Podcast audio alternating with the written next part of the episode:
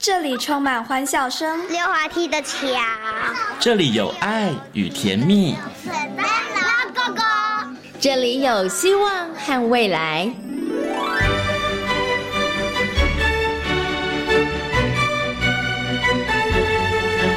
遇见幸福幼儿园，遇见幸福幼，遇见幸福幼，遇见幸福幼儿园。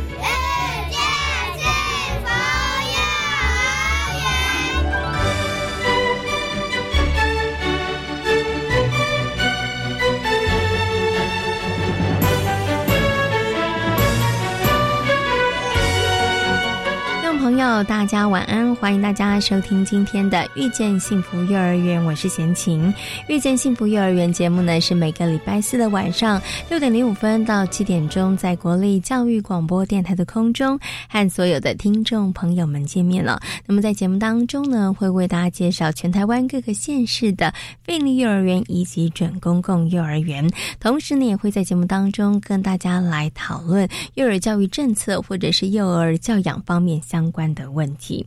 好，那么在今天的幸福幼儿园呢，要为所有的听众朋友来介绍的是位在南港公园附近的港福非营利幼儿园。港福非营利幼儿园呢，将生态教育跟在地文化呢融入在课程当中哦，希望可以打造一个优质的学习成长环境，让每一个孩子都可以安心快乐的成长。那么在今天的单元当中呢，中华学校财团法人的顾问米娅园长。以及呢，港福费力幼儿园的张慧婷园长将会跟大家来分享港福费力幼儿园的教学理念以及特色。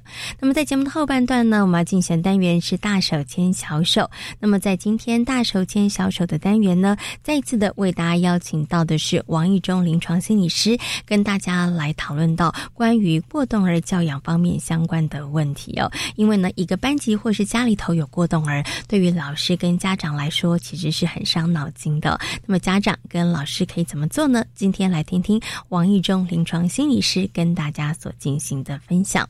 好，马上呢就来进行节目的第一个单元——幸福幼儿园。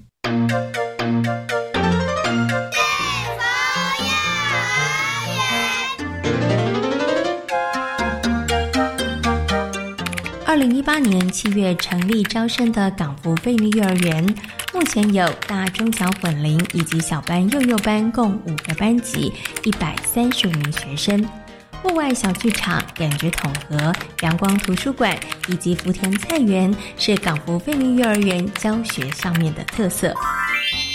这里是教育广播电台，您现在所收听到的节目呢是遇见幸福幼儿园，我是贤琴。在今天的幸福幼儿园呢，要为所有的听众朋友呢来介绍的是位在台北市的港福非营利幼儿园。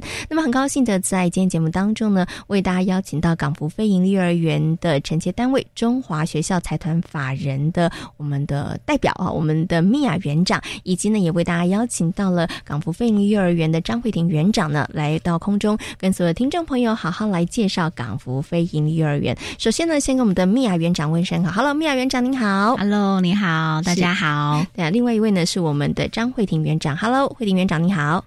大家好，是今天呢，很高兴可以邀请两位来跟大家好好介绍这个港福非营幼儿园哦。因为其实贤庭之前呢，曾经有机会呢访问到我们的米娅园长，米娅园长那时候就跟我说，港福非营幼儿园是一所非常非常漂亮的这个幼儿园，而且它的环境真的非常非常的好哦。所以呢，我们就从这里开始好了，我们要请我们的米娅园长先跟大家来好好介绍一下这个港福非营幼儿园，它可能地理位置，然后它其实在这个承接部分上面，其实也跟大家来谈谈好了。当时为什么中华学校财团法人会想要来承接这个港福非营利幼儿园？OK，呃，中华学校财团法人中华科技大学位于南港区。那呃，在前年有一个契机是五十周年校庆，我们的孙永庆董事长在觉得说企业已经达到一个高度，他想要回馈社会、回馈社区。所以在一零七学年度的时候，看到港福非营利幼儿园需要法人的部分，那他借由在高雄，我们也有一家幼儿园，他想要做经验的传承，所以他就呃跟我们说，是不是可以协助承接港福非营利幼儿园？那我们就接下去做这个部分。那一开始去现场看的时候，它是一个独立校舍，我觉得它有一个很很大可以发挥的空间。那呃，它的部分我们其实把它列着四大的教学区块，有户外小剧场、福田菜园、感统教室、阳光图书室。那也希望说，未来它即将承接的五个班，可以因为这四大教学特色区，然后将它的教学做充分的延展。嗯，这个是承接在中华学校财团法人，然后。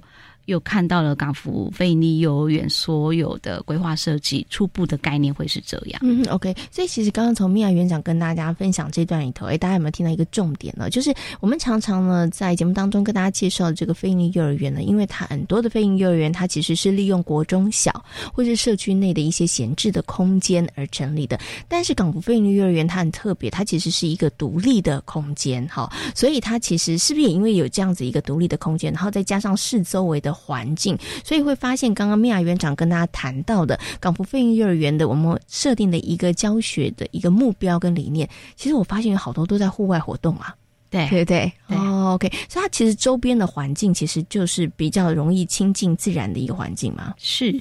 港府临近南港社区、南港公园，还有虎山，它其实，在生态教育这一块，我们也想要把它拉进来，让小孩在教学上有所体验。嗯，OK，好，所以这个生态部分，我想等下可以请这个呃张园长来跟大家谈一下。但是我很好奇哦，就是说，因着它的这个自然环境，但是我们讲嘛，一般有自然环境的，我们会讲生态教育，好，所以现在也有在做生态教育。但是比如说像户外。小剧场，这个我觉得就很特别哈。就是为什么我们会有想要发展一个户外小剧场的这样子的一个教学的方向或是目标呢？其实我们都会希望说，孩子有一个平台，嗯哼，然后可以充分的展现他自己。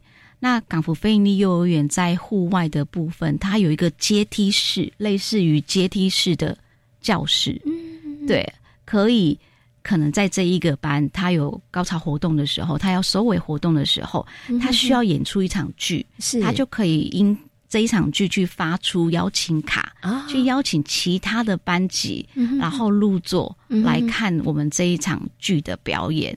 那所以户外小剧场，它就会是延续着教学后面的成果展，然后然后让孩子有一个舞台。嗯哼。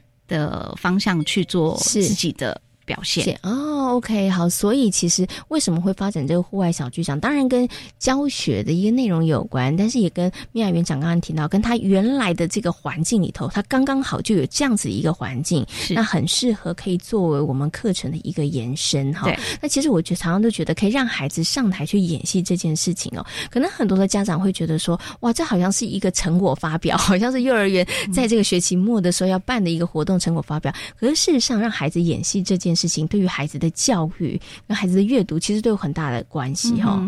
我们其实今天也利用那一个环境作为一个机会，像现在有很多可能安全教育啊，或是疾病教育要做及时的机会，跟孩子做宣导，那样的场地就发挥了空间，然后发挥小朋友可以专注，因为它是阶梯式的，然后可以借由老师可能在舞台上，或者是他自己出来。可能也也配合着老师，然后让更多跟他一样的年龄层的孩子，可以透由他讲话的部分更理解。老师想要讲的，或是想要分享的部分，嗯，OK，好，所以这个也就是善用我们现有的一个环境资源啦，哈，然后让我们在整个课程的运作上面，它其实可以更灵活，而且它其实也可以更加的多样，哈。对。所以刚刚这个米娅园长有提到了，在这个港府飞鹰幼儿园，我们其实有四个大的一个方向的一个教学的目标，哈，包含了户外小剧场，包含了这个感觉统合阳光图书馆，还有一个是我们的福田菜园，好像小朋友也可以种。才好。那我们刚刚提到，哎，因为它的环境，所以你会发现好多的课程，其实它都跟户外、大自然有一些关系。我想接下来就请我们的张院长来跟大家谈一下啦。有这些目标，可是我们要怎么样融入在我们的课程当中？然后我们要怎么样带着孩子们？他们真的，我们也可以善用环境，然后这些环境也可以成为孩子们教学或是学习的这个过程当中一个很棒的一个助力。嗯，在生活中啊，就是我们会希望孩子他能够有多一样的就是接触的点，嗯哼，所以他会加入很多不同的元素。然后，所以在港福它有一个很美好的地方，它就是等于说我们是临近社区，然后南港公园跟虎山公园，我们就是走路。老师就是带着孩子，他就是走出校园，他不是说都是在校园内是，然后所学习的。像我们就走出去南港公园的时候，他就是结合他的大自然，嗯，然后等于说他有草地，然后或者是他有池塘，就是被那些他就是孩子他可以去看，然后或者是去爬山，嗯，我们就是等于说带孩子去体验生活，嗯，然后他这些的话是对于他自己生活的体验是远。超过于他的课程，嗯，我可能我就跟孩子像，因为现阶段的孩子他其实都是属于室内空间居多，比较多，对他没有办法说有那么多的时间，他去可以接触大自然，嗯，然后像我们就是有一些小小孩啊，他就是看那些种植的植物那些，然后我们就跟他讲，然后就说植物你有没有发现它越来越高了呢？然后他就说他为什么会变高？高，嗯，他怎么会长大？嗯。他对于生命的东西，就是生命的议题里面来讲，它是属于抽象的。是，可是我们带着他做生命的教育，或是生活里面的体验的时候，他会发现说，一点一滴，其实就像他自己一样，一点一滴的是在长大。嗯，然后我们要如何去灌溉他，然后去给他关怀，给他爱，然后他就可以带入他自己生活里面，就等于说也是可以跟着同学，然后跟着同才，然后学习到不同的。多元化的课程，嗯，这也是我们想带给孩子的，就像结合我们的福田菜园一样，是。然后福田菜园里面它可以做到种植，嗯哼。然后在种植的当中，难免应该会有一些是可能我们照顾不善，或者是说可能不易，就是让它养成的，是。可是他们就会去学。如果说我这一次可能种的东西它是没有办法长大的，嗯，那我们接下来怎么办呢？是。然后或者是有季节性的。嗯，然后让他慢慢的去学。所以其实以这个到户外，譬如说亲近社区的部分的话，是不是每个礼拜都会安排一次，或者是这个频率是如何啊？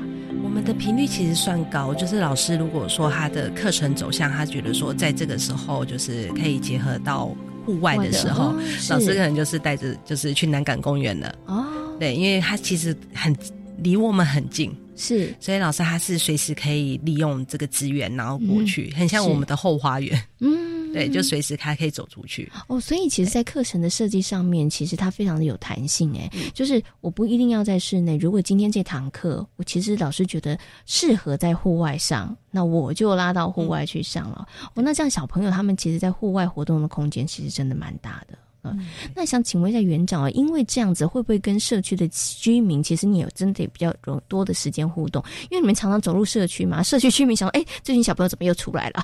对，所以会不会因为这样子，其实跟社区居民之间彼此的互动的机会也会比较高一点？会，因为孩子们就是难免就会走进社区里面嘛，然后可是社区居民里面来讲，就像白天的时候，嗯，就会是阿公阿妈。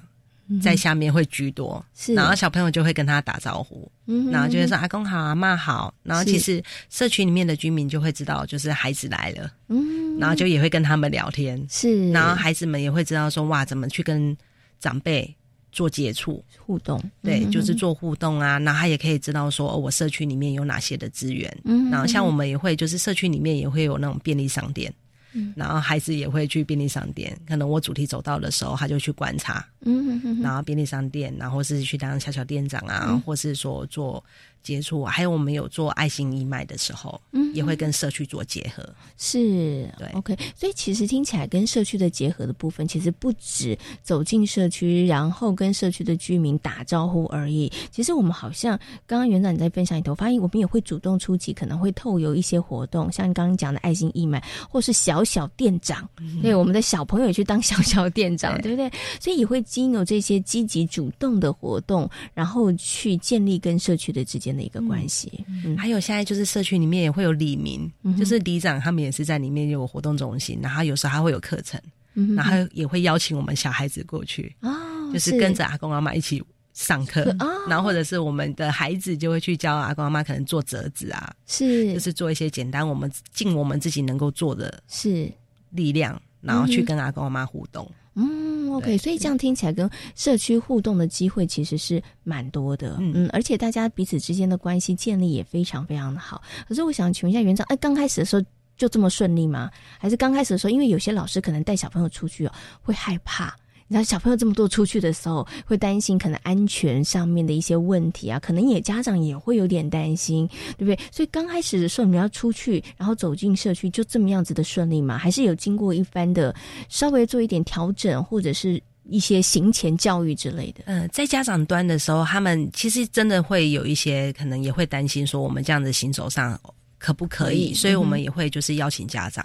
嗯哼，就是如果说有一些活动，像野餐活动，自工妈妈、自工妈妈，她就可以跟着我们一起来。嗯，然后她有时间，然后或是她知道说我们去哪里，其实我们也都会欢迎她。嗯，然后像在课程方面，我们也是会有家长参观日。嗯哼，我们像我们那个主题的高峰活动的时候，会应应每个班级的课程，然后会邀请家长进来。是，所以我们在小小剧团场里面的时候，也会邀请家长来看戏。嗯。对，然后家长他就是一个观众，然后我们变成说小朋友是一个演员，嗯，然后等于说他是做于课程的时候，他是可以做结合的。是 OK 好，所以其实刚开始家长也会担心了，但是我们就想办法让家长放心哦，那就是你既然担心，那就一起来。其实，在学校行政端的部分啊，李明合作这个部分，就会由起初有借有。可能园长的邀请啊，是邀请呃里长啊，或是里里干事啊，然后跟他说幼儿园大概这个学期的形式里，嗯，可能会麻烦你们的地方，其实他们都很乐意协助。是 OK，这个就是积极主动出击对，大人的部分可能在前置作业，把行政端先安排好。其实老师提出需求，我相信大家都会为孩子做。呃，分享一份力是 OK 好，所以这个是可能呃，在这个我们看到，哎，大家相处很融洽，比如说居民啊，跟这个小朋友相处非常融洽。可是其实前面幼儿园的部分，其实我们已经有先做一些努力了。像刚米娅园长讲的，哎，我们可能会先提出申请，然后我们可能有一些的部分，老师可能都会先想方设法啦，然后担心可能孩子在这个部分上安全的问题啊，应该怎么样去防范，其实都会先做一些。准备了，对不对哈？可以好让每一次的这个出去，其实都是小朋友都可以玩的很开心，然后也有一些收获，有一个也有一些学习。但是我很好奇，我想问一下哈，就是说，因为以刚刚跟大家分享的这个港福飞鹰幼儿园，其实它有很多的活动或者是很多的课程，它其实有机会，因为有一个这么好的环境，所以我们其实都在户外上课哈。可是，请问刚开始的时候，会不会有家长担心说，哎呀？你们这样上课，小孩到底有没有学到东西啊？怎么感觉每天都在玩呐？他会觉得他每天怎么都好像在郊游，都在玩一样。会不会有家长刚开始会有这样子的一个担心或是疑虑呢？家长会担心，尤其是在中大班的时候，他们会就是有疑虑的是觉得说学的够不够？嗯哼哼。然后可是我们在课程上的时候，因为我们也是结合主题跟绘本，他是在做。一套的系统上，然后孩子们他在绘本里面，就像说他小剧场里面他在演的时候，他如何去呈现？嗯，那他可能会有什么语言的，然后语文啊、数学啊，或是各式各样的东西，他是做结合的时候。可是我们把家长邀请进来，他就可以看得到他的成果。哦，是，所以家长他看得到的时候，我觉得相信他就会比较放心，嗯，他就知道说，哎，他这些的东西是远过于就是部本的教学、认知性的学习，嗯，记忆性的学习，嗯，OK，好，就是虽然我们没有让家长，我们也没有使用这个部本，哈，没有让家长知道孩子到底这个三十七个注音符号背了几个，其实我们也没有教这个，但是像刚刚这个呃园长。讲的，我们可能其实透过平常的一些活动，对，其实孩子他们。都有在接触，只是那个接触不是非常制式的，而且其实是可以让孩子有那个学习动机的。对孩子来讲，可以演戏，可以讲台词，然后我觉得他们应该是觉得很兴奋、很期待的事情哈。然后可以上去说故事，可是因为你要说故事，所以你可能就要去看一些东西，看那个绘本故事，然后你要学着能够口语表达，这些其实就是一个语文方面的学习。他可能在孩子的大脑运作里面，他就要。逻辑性去知道，说我当我要站在一个舞台上，呃，大家来看我，我的台词就是等于是语文领域的学习有没有充分到位？当别人看我的时候，我的肢体动作，嗯，那是不是在？可能大肌肉或者是在肢体运作的部分，它其实就有一定的程度，他可能要帮自己先把关一下，我要穿什么样的服装上去，我的装扮如何。这个就是美感教育的融入了，对。然后我如何去跟我的搭档配合？嗯哼哼。那他讲了一句，我接下来要讲什么？我有没有时间性的概念？嗯。他其实邀请家长来看，现在就是亲子共学的部分，借由让他家长看到孩子的展现，其实他就明白了，原来学习就是生活。嗯，OK。不管他讲的故事。或他做的一个解说，其实这一些都是孩子在幼儿园里头每一天日复一日、点点滴滴的累积跟学习。这个就是大人世界讲的计划。对，计划 我计划我要有一天做了什么事情。是 OK 好，就这个计划呈现的那一天，当然大家看到的是完美的呈现，但之前其实是要点点滴滴的累积，老师的引导，对，其实都很重要，对，每一周的目标，可以，所以真的要。鼓励爸爸妈妈啦，也是建议这个听众朋友啦，下次真的去看孩子的这个学校的成果发表高峰会的时候，要多用点心看一下哈，不要只有拍照，然后也要从孩子的这个呈现里头，我觉得去看到老师的用心，也要记得感谢老师一下了哈。好，那其实港福飞利幼儿园呢，成立到现在，因为它是在二零一八年的时候八月成立，到现在其实已经一年半的时间了哈。那我们其实在这个承接的时候，我们有一个教学的理念。方向跟目标，那在过去这一年半里头，我们也在这样的一个目标里头，然后不断的往前进。而是接下来呢，其实经过了一年半的时间哈，会两位会觉得说，哎，我们接下来可以在哪一些部分上面再继续的努力？也许是过去做的不太足够的地方，或者是在过去这一年半里头，我们又发现了有哪一些哦，我们是可以在更多着力的一个方向跟目标。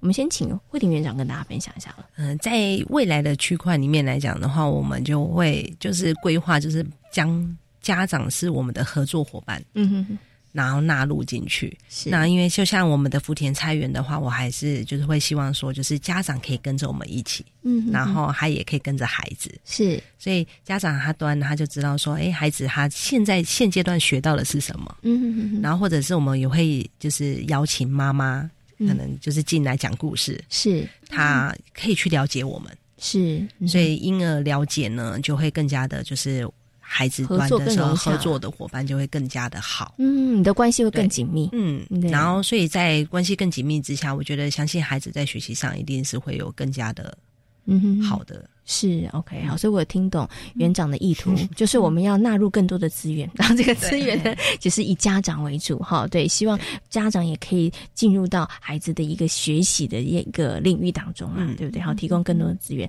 那请问一下，这个米娅园长呢？嗯，就如果我们站在一个可能承接方上面，哎，我们觉得过去这一年半里头，哎，有朝着我们当时承接的时候一个目标继续前进，然后我们接下来会希望说，我们在什么这样子一个方向上继续的。侧进，或者是我们在提供什么样的协助，让这个港福飞鹰幼儿园，它其实可以更是一个可能我们呃当地的地区的孩子们他们的一个很好的学习跟成长的环境。呃，其实我很赞同婷婷院长的理念，因为呃幼幼儿园的教育其实应该有家长的资源融入，因为每一个家长他的他的专业可能不是幼儿园老师可以想象的。那如果说像他如果是医疗体系，或者是他是建筑体系，其实都可以带给孩子在幼儿园教育，甚甚至是老师没有办法跟孩子接触到，借由他们的专业，嗯，带到带进幼儿园这个小小社区里面，是我觉得这发挥孩子学习的潜力，嗯，会是更好的是部分。那社区融合。目前已经在进行当中了。我我会觉得说，二到六岁的孩子，他的成长就只有一次，家长应该要全心全意借着幼儿园这个平台，如果有的话，我们的双方部分，幼儿园跟家长可以一起。陪同孩子在二到六岁的成长，我觉得那那是一个很很美好的境界。OK，所以我们支持婷婷院长这样子的社区融合。嗯，OK，好，我们希望有可以让家长可以加入我们这个呃幼儿园里头哈，然后。多一点这个支持的力量。那除此之外，也希望在社区的部分上面，我们的紧密度可以更高，对不对？然后就大家一起来为孩子的成长而努力。哈，OK，好，那今今天呢，也非常谢谢米娅园长，也非常谢谢呢张慧婷园长在节目当中跟大家所做的精彩的分享，感谢两位，谢谢，谢谢。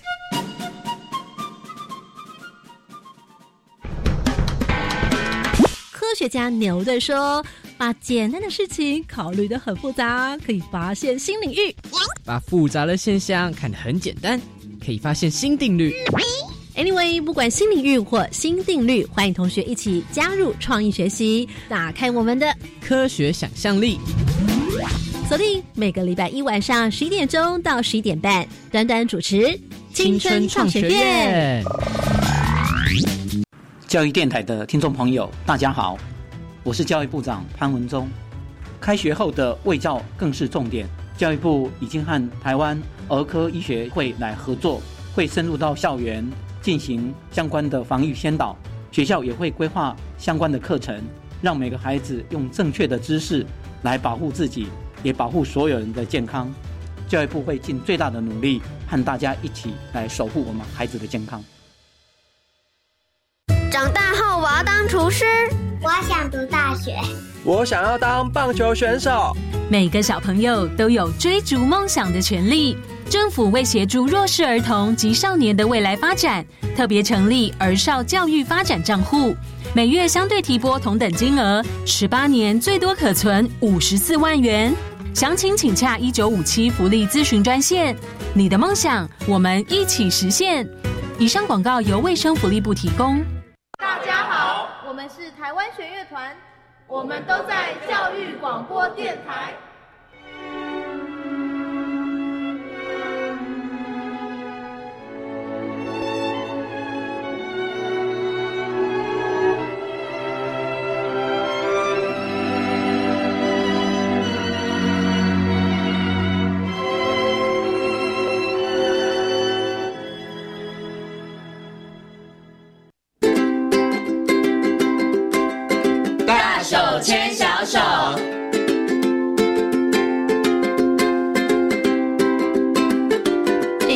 广播电台，您现在所收听到的节目呢是遇见幸福幼儿园，我是简晴。接下来呢，在节目当中呢，我们要进行的单元是大手牵小手的单元。那么很高兴的在今天单元当中呢，为大家邀请到了王义中心理治疗所的所长王义中临床心理师呢来到节目当中哦。今天呢，呃，一中心理师要继续再来跟大家谈谈关于这个过动症、过动儿方面的问题。Hello，义中心理师您好，先生好，各位听众好。嗯，其实呢，提到过动症呢，可能很多的朋友马上会想到哦，我知道就是那个 ADHD。ADHD 了哈，但是大家知道 ADHD 的正确名称是什么吗？一中心理师跟贤琴说：“贤琴，这个名字很重要哦，不要念错。”嗯，但因为它中文的名称还蛮拗口的啦，是对呃，注意力缺陷过动症。嗯，注意力缺陷过动症，好，OK，好，所以这个大家，因为他其实这个名字里头，我觉得他就把一些过动的一些状况，其实就有放在里面了，包含了注意力可能不集中，那还包含了过动，那还另外还有一个就是冲动。好，那我们在上一次的头也节目当中也有跟大家谈到了一些呃。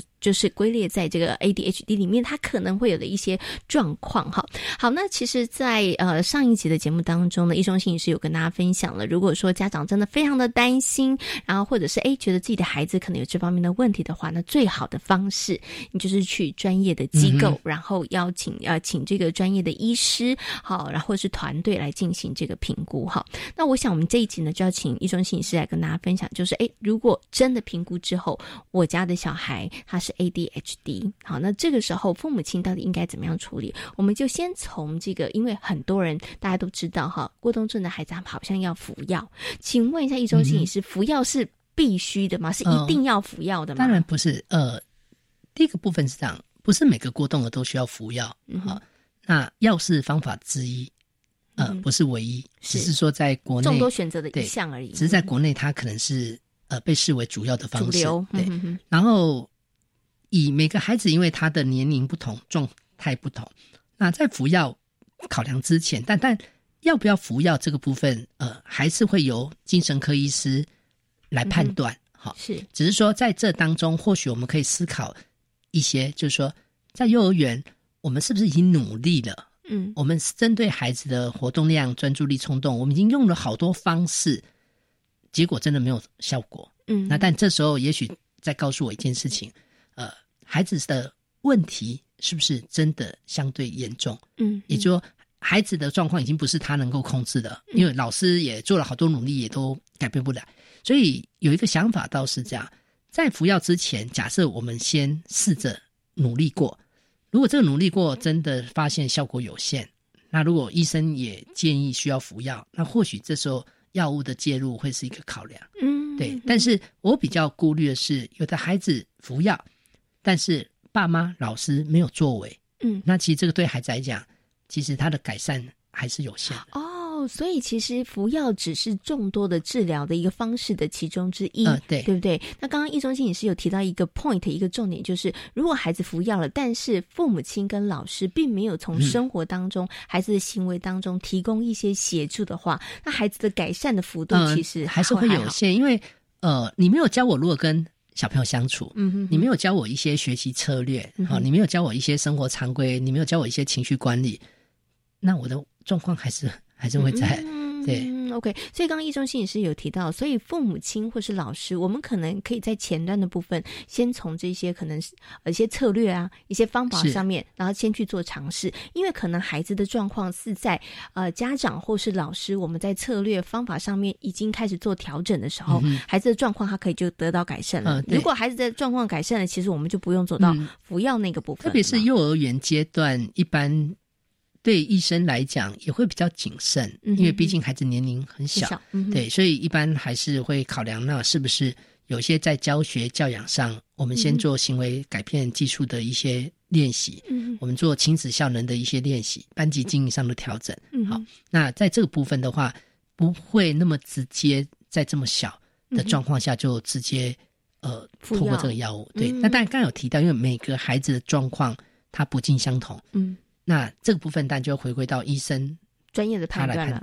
是，因为可能有的孩子可能比较严重哦，或者是有的孩子状况没有那么样子。那我倒比较不建议幼儿园老师就是自己来决定，甚至告诉家长：“哎呦，你不用吃啦。”哎呀，我这个也还蛮常听到的。哎，就是你一定得吃的，你不用吃的啊，你多吃一点。那这个这是完全不能做的事情，因为。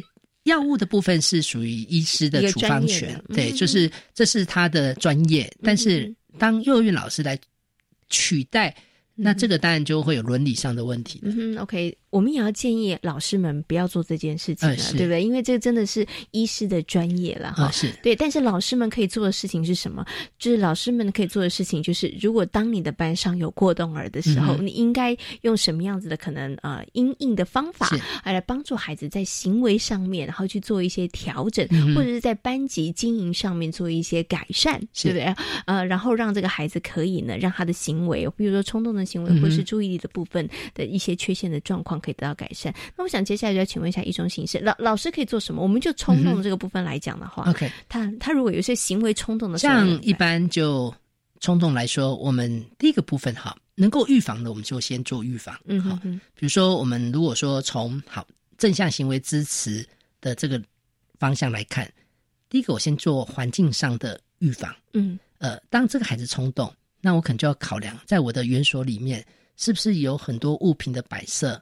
很容易导致，比如说一个孩子一个动作就产生危险性，或者是是不是有些教材教具很容易发出声音，好，或者是说今天我的座位安排会不会同学孩子之间，孩子跟孩子，同学跟同学之间距离太近，嗯，排队的时候我到底要不要试着维持一个适度的距离？哦，好，那同样的我在安排座位上，我要不要主动靠近这个孩子？那也就是说会从那个。物理性的部分，我们会先去做预防。嗯，也就是说，园所里面有一些零零角角的部分，那我是不是可以事先先做一些规划？那也包括今天教室呃孩子坐的位置，当然不要离门口很近，因为通常你一转身他就出去的。对，但是你如果说是比较离门口稍微远一点，我至少还有时间差去做阴影啊。对，是。那再的话就是呃，在跟孩子对话上。前面有提到过，因为他们对于冲动这件事情，在过滤刺激不太容易，所以通常我们在跟他们讲话，大部分都是会比较简洁，嗯，讲关键字，嗯，他眼睛没看你，你就不要开口，嗯，对，但你可以看着他，嗯，那同样的就是说，我们在讲话的过程中，尽量不要带太多情绪下去，因为我们带了太多情绪，我们讲的很急，这些孩子其实就会起起伏伏了。然后，因为有些孩子冲动是这样，你讲一句，他可能回一句。就叭叭叭叭叭，好，你再回，他可能就叭叭叭叭。嗯，所以不管他怎么飘，怎么像烟火这样，你还是得要回到你最根本的，嗯，就是比如说。我现在如果要你把玩具收好，嗯，那我可能还是一句话，玩具收好，就这样，对，就不要讲那么多，说，哎呀，如果你没有收好的话呢，其他同学不能玩啊，这这些都不要讲，这个都是太多了，对。然后有一个点就是说，在呃，除了环境上的预防，当然我们另外的可以来协助，就是教孩子怎么去做好他的控制，嗯哼，比如说你今天排队，你的手要怎么摆。嗯，你就像搭扶梯一样，你到底要跟前面的人离几个阶梯？是，就是直接来教你。嗯，然后再比如说今天在等待，嗯，我要站在哪个位置？嗯，搭电梯我到底要站在哪里？那就是直接来教孩子他怎么去做，然后可以符合一般规范。嗯，这个就呢，也回到呃之前呢，上一集呢，易中心也是有提到了，因为可能很多老师都觉得说，哎，我有啊，我有做啊，我都一直提醒小孩不要怎么样排队，不要太靠近。这个其实要实地演练。对，就变成说，其实你光讲可能不行，因为对于这群孩子来说，他们知道跟做到其实还有蛮大的距离的，所以就要很明确的告诉他说，你怎么做？我现在距离可能两个拳头或是两步这样子的一个距离。对，对孩子来讲，是等于说以。以他们来讲，我得要透过实地演练的方式哈，甚至于有时候我们会跟老师分享，在教学上，你甚至可以透过录影的方式，嗯，好，但这录影你不需要录很长啊，比如孩子现在在活动，你把它录下来，那录下来之后，你让孩子们看看谁看他自己，嗯，好，比如说现在呃，其中老师在读绘本，小朋友在旁边听，那但有人可能趴在地上，有可能走来走去，有可能很专心。那这时候在录的过程中，就是让每个人去看你自己啊，就是让你对你自己有画面。嗯，好，当我能够自我觉察，我才有办法去做控制。哦，对，哎，这也是一个好方法，否则孩子都不会觉得说有吗？我有走来走去吗？我没有啊。所以，我们有时候的练习就是我在跟你讲话，现在边讲我可能边录，或者是你现在坐在这边，好，假设我现在要等你在这边三分钟、一分钟，我就开始录。那录完之后，我让你看，好，那但这个看的过程中是让你知道，其实你的动作，嗯哼，那在这种情形下。如果我要做修正，那我可以怎么去修正？不过，请问一下，易中心理师，像您刚刚提到用录影的方式，让孩子知道，哎，自己的行为哈是什么样子，他是不是比较适合中大班的孩子啊？比如说，如果比较小一点的，可能小班的、小班的孩子，适合小班的孩子可能直接教他怎么做了啦。嗯，对你到大班的孩子，其实他是可以有机会看他自己。嗯，对，而且他可以。变成是可以让他发现说自己有哪一些部分上面，因为通常我们会有一个方向，就是一个孩子会自我觉察，嗯哼，他才有办法自我控制、自我监督，他最后才有办法自我管理。嗯哼，那因为小班的孩子有时候，但他还是小，所以在小班的孩子，我们有时候就是能够预防，我都先预防。是，接下来我就是直接来教他们怎么做，然后直接练。嗯哼，好，比如说现在排队怎么排？嗯哼，现在你东西要摆放，你怎么放？嗯那你现在你要去拿取物品的时候，怎么拿？对，嗯那这个部分的话，就是实际在做的过程中，我就直接来教你。嗯那当中先不要去讲太多，这个不对，那个不对，那个不行。嗯，就是尽可能聚焦在一个是告诉孩子怎么做，嗯，一个是聚焦在他做好的那个部分。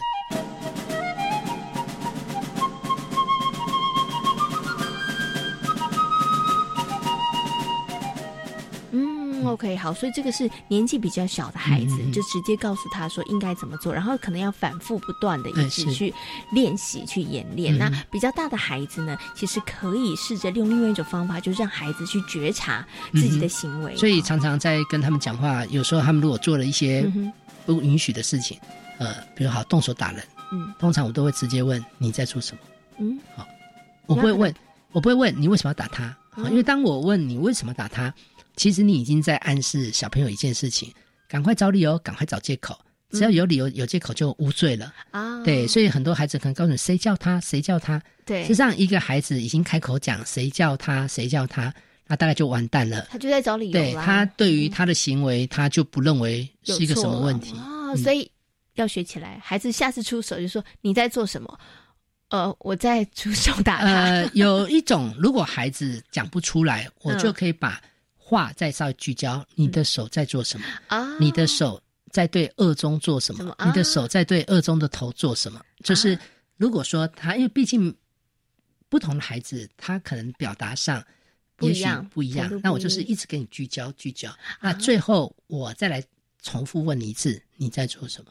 哦，所以这也是一个方法，可以让孩子察觉到他自己现在正在做什么样的一个行为。讲不该讲的话一样，好像有的孩子可能会讲一些呃不好听的话，好，比如讲屁屁哈，我会讲闹。那但讲了，那这时候我听到了，也许我会问你在说什么？好，但有的孩子告诉你没有啊，好，我会再继续问你在说什么？嗯，对，就是会让他去了解，实际上他是不是忘记？不是，有些孩子是回避，嗯，对。但是有的孩子如果讲我讲屁股啊，是好，就是他就会，比如说你不接受屁屁，嗯哼，但是他这时候就是跟你修饰一下，是，哎，我是讲屁股，那怎么办呢？孩子硬说我没有说屁屁，我说屁股啊，那怎么办？但这里的话就会有一个情况啊，当如果说他还是不承认，嗯，好，那但这时候我们就回到一件事情，那好，比如说我现在问你，然后你不承认。但有的老师时间如果允许的，好，那没关系。既然你想不起来，那老师就让你慢慢想。哦，对，那我们现在游戏可以先停下来。嗯哼，哎，我们就慢慢来想，用群体压力嘛。呃，有一种情形是让孩子了解一个行为上的后果。嗯，对，就是你不说，好，那没关系。其实我们所谓的。慢慢想，等你的意思，但等你不会，大家等你。嗯其他小朋友现在先自由活动，对，那我来等你。嗯那孩子很有意思，当我释放一个讯息，我不急，他就很急了。嗯，对。但是当我们很急哈，他就不急。对我们，你赶快说，你赶快说，哎，那就当我们一直去表达出这样的讯息，孩子就会发现。他可以慢慢来啊，所以有时候真的跟孩子相处，我觉得是一种斗志的过程啊，对对不对？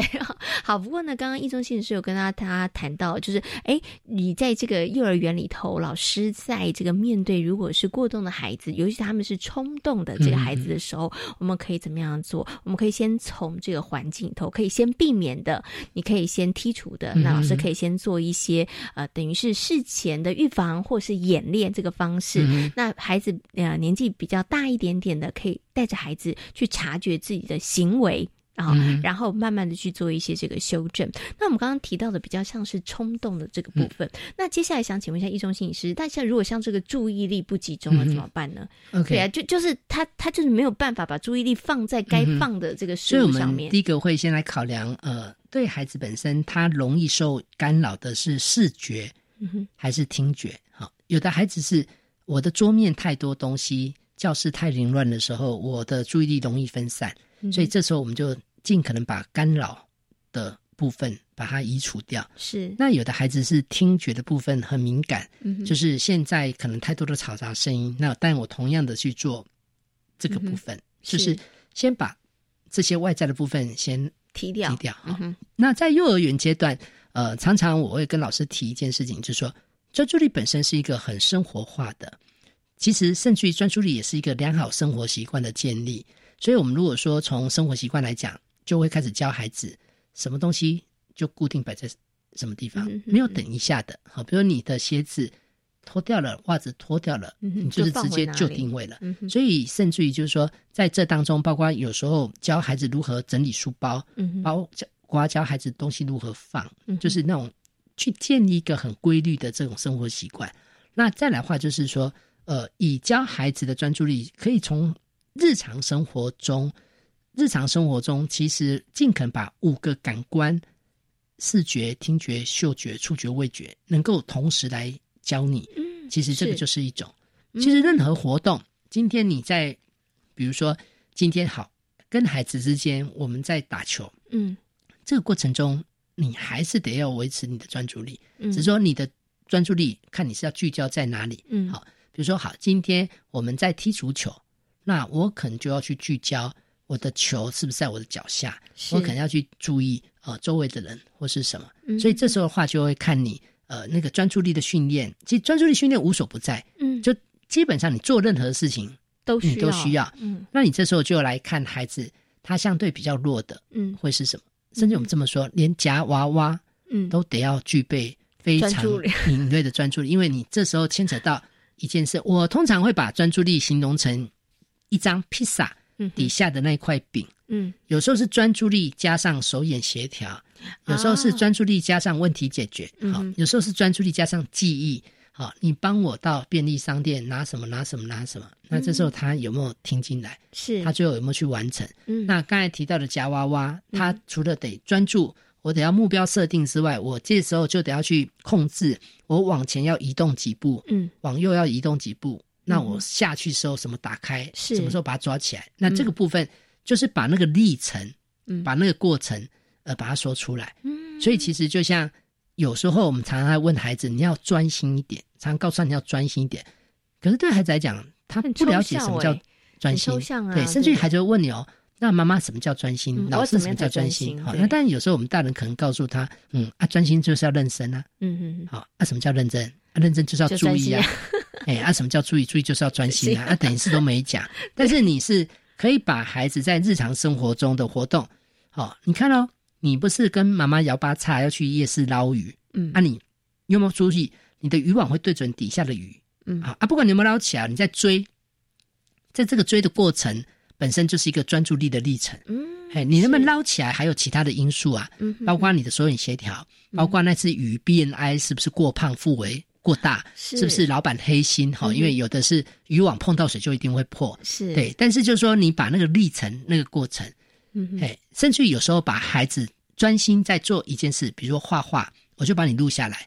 接下来我就让你看，嗯，老师说的专注就像这样，好、嗯，就是你的画画就是像现在这样，嗯，你的拼拼图、你的对叠积木就是这样，嗯，那这时候孩子大概就哦，我知道了，原来你要的是什么这样。哦，然后原来什么叫做有专注，什么叫做有专心哦，那他可能会有比较具体，其实画面很重要。当你有一个画面的时候，你就比较容易去注意到那个细微的点，嗯，也比较容易让孩子知道、了解，然后也比较能够从中去做一些这个学习。嗯、刚刚易中心也是有提到一个重点，所以我们很多，我相信大概绝大多数的父母亲都希望自己的孩子专注力会很好，嗯、对不对？因为真的，我们生活当中几乎所有的事情，你大概去呃执行操作的时候，他都需要。其实就像拍照一样，嗯、你今天让孩子在植物园拍照，嗯，其实你可以做个实验。在幼儿园，在植物园，你手机给孩子，好，来你拍个十张，你看孩子拍出来到底拍到什么？嗯，好，因为其实拍照本身是一个筛选、过滤的动作，是对，所以有的孩子拍不到重点，嗯，对，但是有的孩子他会开始在好多讯息里面，我在幼儿园，我在植物园，我开始在这么大的讯息去找到那个聚焦，对，嗯、那这个。是一个练习，对。但是我刚刚听一中心理师这样讲，我可能我会担心很多爸爸妈妈说：“哎、嗯，一中心理师，我每次拍照我也没重点呢，会不会爸爸妈妈的专注力也 没有呃，其实有，其实你会发现，有的人去日本玩、香港玩回来之后，怎么看都不像去日本。哎，其实我必须这么讲，呃，会有喜欢照相的人，其实或者常拍照的人会有所谓的摄影眼，嗯、哎，就是你会拍到。不一样的画面，对，但是有些时候我知道你去日本东京回来了，但是我怎么看都看不出来。对，就是我不知道你在拍什么。对，是。所以不止孩子的专注力要训练，其实爸爸妈妈啊，那是也是要训练。对，那个整个过滤上，你怎么把一些不该有的把它剔除掉？对，那这个其实就是呃，比如我们一张照片如果不做后置，那就表示你当下。你得要重点啦，第一时间就要去知道你要做什么，嗯，然后你要知道你从哪个角度去看那个事情，嗯，OK。你看我们刚刚谈到这个拍照，就是要跟大家谈到，就是专注力在我们的生活当中无所不在，嗯、对对，几乎所有的事情它都需要，连点餐都一样，对。其实你一个 menu 拿出来。他就得要在那个目录上要开始去找，嗯，对，嗯嗯，所以当你专注力不好的时候，其实真的会不知道要点什么餐、啊、欸，会有，对？连你到便利商店，你搜寻都有个困难，嘿，其实可能那个三明治就在你前面，你可能就是一直找不到。对，所以其实对于孩子，尤其是对于这个多过动症的孩子来讲，怎么样提升他们的专注力？我觉得就等于是从生活当中的是一个生活化的对，然后就生活当中所接触到的，张开眼睛开始，他一天生活里头会接触到的事物，他其实都是一个很好的练习，一个很好的一个学习。其实一个孩子如果对生活周遭事物关注，嗯哼，他的专注力一定会上来。嗯，所以你会发现。通常以专注力差的孩子，常常都不耐看。嗯，你今天带他去看灯会花，嗯，他都好。嘿，他这个时候的话，嗯哼，OK，就是有时候你带他去灯会，有些孩子可能看一看就跟你讲：“妈妈回家了。”嗯哼，好，那但你可能觉得奇怪，不是刚来吗？是，大家跟你讲回家啦。嗯哼哼哼，啊，都灯啊，啊，都灯啊。而噔噔噔噔噔噔噔噔噔噔噔噔噔噔回家，他他不会停留下来，仔细的慢慢看这个灯跟那个灯到底差别在哪里。他不会去看这朵花跟那朵花差别在哪里，所以他停住的时间都很短，很短，对不对？所以刚刚易中心影师又提到了一个很重要的。关键就是呢，专注力好的孩子，他的观察力应该还不错，对不对？所以，我们其实从日常生活当中，其实就可以带着孩子。我觉得，也许从观察力开始，然后从生活当中的很多的事物开始，慢慢的去培养孩子在专注力这个部分上面的一个进步了，是对不对？好，那我们在今天节目当中呢，为大家邀请到王玉忠的心理师，跟大家谈到了过动儿、过动症的这些孩子们，他们在生活当中呢，或者在学校里头的一些学习的状况，我们可以用什么样子的一个。行为改变的方式来协助孩子哦。那今天呢，也非常谢谢呢王玉忠临床心理师在空中跟大家做这么精彩的分享，谢谢王玉忠心理师，谢谢。这是教育广播电台，您现在所收听到的节目呢是遇见幸福幼儿园，我是贤琴。接下来呢要进行的是节目的最后一个单元——学习 online。今天的学习 online 呢，要跟大家来分享的是正义飞鹰幼儿园的一个关于早餐的教案了。那么正义飞鹰幼儿园呢，进行食农教育已经很多年了，希望呢孩子能够注重生活的饮食，而园内的老师呢，经由观察发现呢，从孩孩子的生活经验出发，可以带着孩子检验自己每一天所吃的早餐呢。那接下来呢，就来听听正义费力幼儿园李淑丽园长跟大家所进行的分享。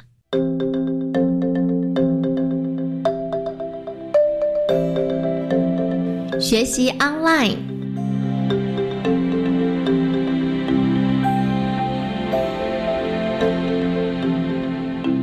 呃，其实这个会走这个主题啊，我们其实就是因为观察到，呃，孩子的早餐其实带来的早餐都是呃高糖分的。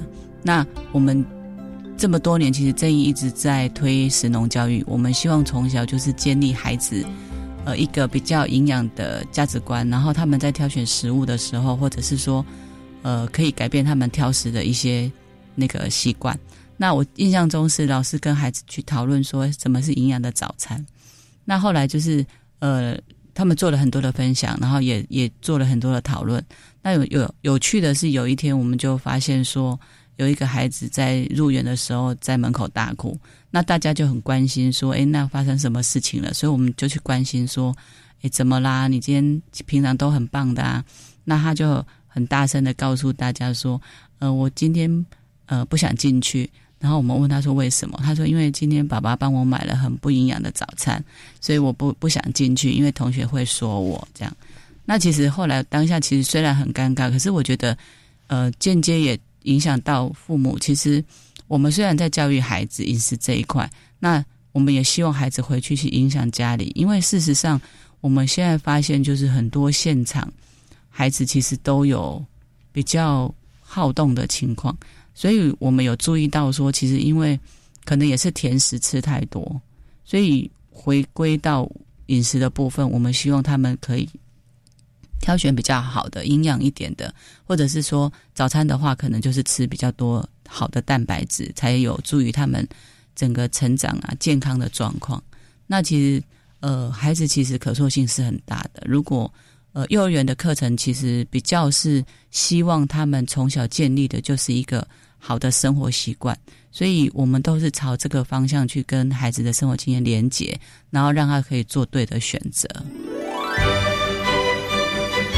在今天遇见幸福幼儿园的节目当中，为大家邀请到的是王义忠临床心理师，跟大家谈到了关于过动儿的教养相关的问题，同时呢，也为所有的听众朋友介绍了位在南港公园附近的港福非营利幼儿园。